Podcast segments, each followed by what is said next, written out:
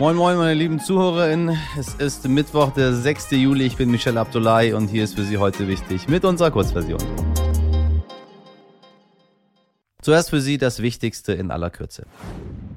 Italien ruft wegen Dürre in fünf Regionen den Notstand aus. Ab sofort bis zum Ende des Jahres soll es verboten sein, tagsüber Gärten und Sportplätze zu bewässern, Autos zu waschen und Schwimmbäder zu befüllen. Die Regierung von Ministerpräsident Mario Draghi reagiert damit auf die derzeit ungewöhnlich lang anhaltende Hitze bei ausbleibendem Regen. Sie sagte zur Bekämpfung der Wasserknappheit eine Unterstützung von 36,5 Millionen Euro zu, die in den betroffenen Regionen im Norden verteilt werden sollen. Und Corona gibt's auch noch. Seit Wochen steigen die Infektionszahlen. Laut Robert Koch Institut liegt die bundesweite Inzidenz inzwischen bei 687,7. Das macht sich auch in den Krankenhäusern bemerkbar. Wegen Personalmangels seien einzelne Stationen bereits abgemeldet worden. Zeitweise würden auch Notaufnahmen bei den Rettungsleitstellen nicht besetzt. Der Weg ist frei für die Aufnahme von Schweden und Finnland in die NATO. Die BotschafterInnen der 30 Mitgliederstaaten haben die notwendigen Beitrittsprotokolle unterzeichnet. Damit können die beiden Länder an allen Treffen des Militärbündnisses teilnehmen. Stimmberechtigt sind sie aber noch nicht. Die Mitgliedstaaten müssen die Erweiterung noch billigen. Der Bundestag könnte am Freitag zustimmen. Seit der Einführung der Ehe für alle sind mehr als 65.000 gleichgeschlechtliche Trauungen geschlossen worden. Ende 2001 lagen die Frauen mit 33.300 Ehen knapp vor den Männern mit 32.300 Ehen. Im Oktober 2017 hatte der Bundesrat die gleichgeschlechtliche Ehe einschließlich des uneingeschränkten Adoptionsrechts beschlossen. Zuvor hatten Paare nur die Möglichkeit, eine Lebenspartnerschaft amtlich eintragen zu lassen. Das macht es zum Beispiel schwieriger, Kinder zu adoptieren adoptiert Meine liebe heute wichtig Community. Langsam geht das politische Berlin in die Sommerpause. Es stehen nur noch wenige Termine an und die MinisterInnen sind schon auf dem Sprung in den äh, Charterflieger nach Malle. Doch bevor das passiert, ziehen der Journalist Hajo Schumacher und ich noch ein Zwischenfazit dieser Ampelregierung. Der wunderbare Hajo Schumacher ist ein alter Bekannter. Sie kennen ihn vielleicht schon aus den Folgen 48 und 114. Damals haben wir über die Koalitionsverhandlungen gesprochen. Nun ist der Koalitionsvertrag fix und das erste erste halbe Jahr der Ampel schon vorbei. Mit wem könnte ich dieses Fazit also besser ziehen? Wie sich Wirtschaftsminister Robert Habeck so gut positionieren konnte und aus seinem Darstellungsministerium eine richtige Burg gemacht hat und wer bei Olaf Scholz im Hintergrund die Fäden zieht, das erzählt uns Hajo jetzt und erklärt auch gleich noch, was ein Darstellungsministerium ist. Mein lieber Hajo, ich grüße dich, da bist du wieder. Guten Morgen. Schönen guten Morgen. Äh, und unsere ZuhörerInnen lieben dich. Deswegen hole ich dich immer, Ach, wieder, im, im, immer wieder du doch nur so, nee, nee, nee, nee, nee, nee, nee, nee, nee, nee, nee, nee, Ich bin ein alter äh, weißer Mann. Die, die brauchen wir. Die, die sind wieder in, sag ich dir. Es, ist, ist wieder, ist Seit wieder Olaf Scholz, oder? Ja, wir haben genug Diversität gehabt. Jetzt können wir wieder zurückkehren, was, was, was auf das Bewährte.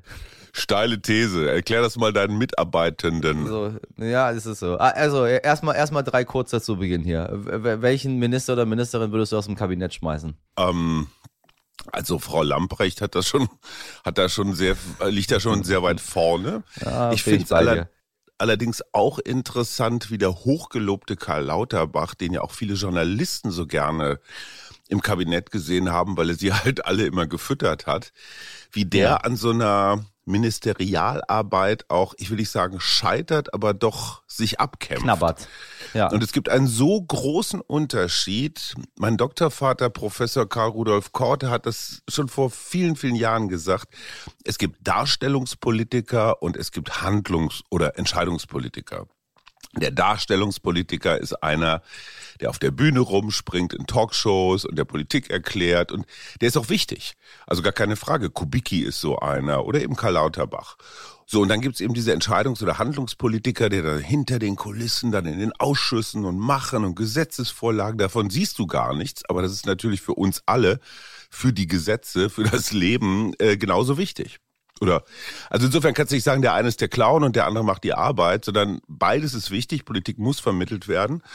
Ja, und da sind wir vielleicht schon beim Thema. Ja, also wir haben ja äh, unseren äh, Bundeskanzler, mit dem einige jetzt aktuell auch viele Journalisten, die nicht so zufrieden sind mit seiner mit seiner Art und Weise. Er wurde äh, gefragt, ob er Sicherheitsgarantien äh, für die Ukraine denn konkretisieren könnte. Und dann sagt er, könnte ich. Das ja. war's.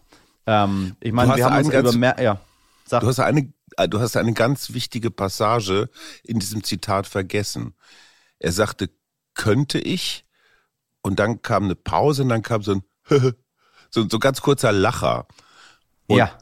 Und dann sagte er, das war's. Und dieser Lacher war das Problem, weil es so von ganz oben runter kam. Es hatte sowas ah, schon herablassendes. Also das habe ja nicht nur ich und du, wir haben das nicht nur so wahrgenommen, sondern eigentlich die ganze Republik.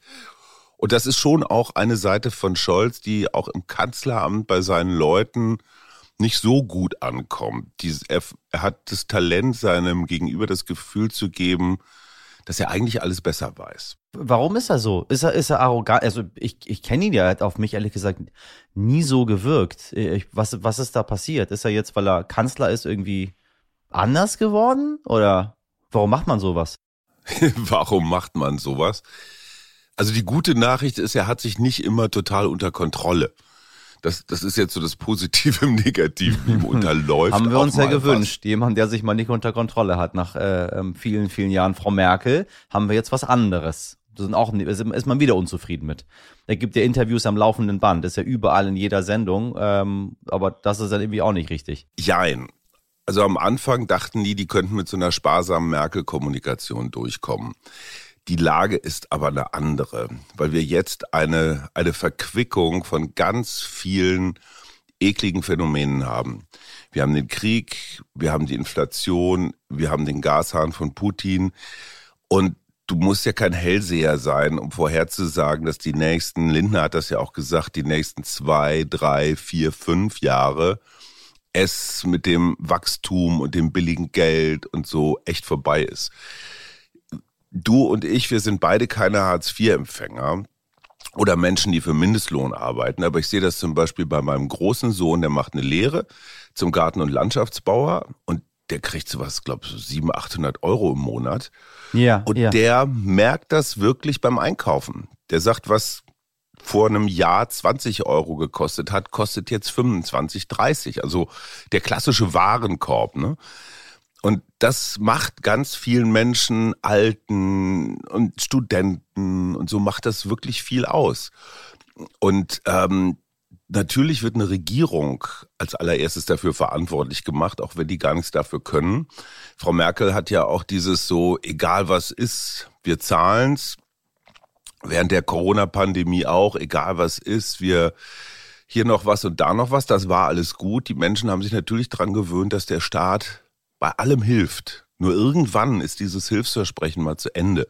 Und spätestens, wenn die Nebenkostenzahlungen kommen, und die sind ja für 21 noch gar nicht so dramatisch, aber für das Jahr 22, also quasi in einem Jahr, knallen die so richtig rein. Und das hat ja keiner auf dem Zettel.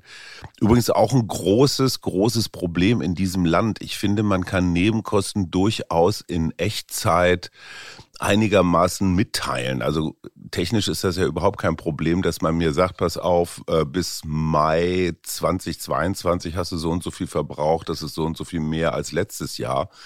In diesem mhm. Land kriegst du ein halbes Jahr, nachdem das Mietjahr vorbei ist, kriegst du so einen Zettel, und das ist ein bisschen so wie so ein Lotterielos, allerdings ein Total. negatives. Ist da ein bisschen Guthaben drauf oder, oder musst du richtig nachzahlen? Oder nicht. Ja, ja, das richtig, ist auch für die ja. Leute echt schwer zu planen, ne? jetzt was, was Finanzen angeht. Und man verdrängt ja solche Sachen auch ganz gern. So, das wird alles bei dieser Regierung abgeladen und ähm, deswegen muss Scholz viel, viel mehr kommunizieren. Deswegen rennt er in jede Show, deswegen beantwortet er jede bescheuerte Frage, was ein halbes Pfund Butter kostet und so. Aber das muss einfach sein. Heute nicht ich. Dass eine Frau auch mal einen Doktortitel hat, ist absolut nichts Ungewöhnliches. Gott sei Dank. Das Geschlecht sollte überhaupt, überhaupt keine Rolle spielen. Ja, egal ob in der Forschung oder in der Wissenschaft, im Job. Beim Fußball wissen Sie, da kann man das so ein bisschen anders sehen, weil, ne? Das hat ja nichts mit Wissenschaft und Forschung zu tun, sondern einfach nur mit Popularität. Aber es ist schön, wenn äh, es zumindest da keine Unterschiede gibt. Doch die britische Fluggesellschaft British Airways sieht das offenbar anders. Die ist bei uns vergleichbar mit der Lufthansa, wenn sie jetzt, sage ich mal, nicht so viel fliegen, weil sie, keine Ahnung, einfach nicht fliegen möchten. Dort hatte eine Passagierin versucht, ihren Doktortitel einzutragen, aber da sagt British Airways, no, no, äh, es lässt sich einfach kein Titel eintragen, wenn das weibliche Geschlecht ausgewählt wurde. Nun bemüht sich die Fluggesellschaft, diesen ja, technischen Fehler zu beheben. Doch schon 2019 hatte eine Frau auf dieses Problem hingewiesen und nichts ist passiert seitdem. Das männliche Geschlecht lässt sich dagegen sehr gut mit dem Doktor kombinieren. Interessant, dass es 2022 immer noch solche technische Macken gibt. Pfui British Airways, das geht gar nicht. Das war es mit heute wichtig in der Kurzversion. Mehr Einblicke ins politische Berlin hat Hajo Schumacher für Sie in der Langversion. Ja, ja, ja, die kann ich Ihnen auch in der Sommerpause sehr empfehlen. Ihr Feedback können Sie uns gerne an heute wichtig at stern.de zuschicken. Wir hören uns morgen wieder, wie gewohnt ab 5 Uhr. Ich wünsche Ihnen einen ganz wundervollen Mittwoch. Machen Sie was draus. Bis morgen, Ihr Michel Abdullahi.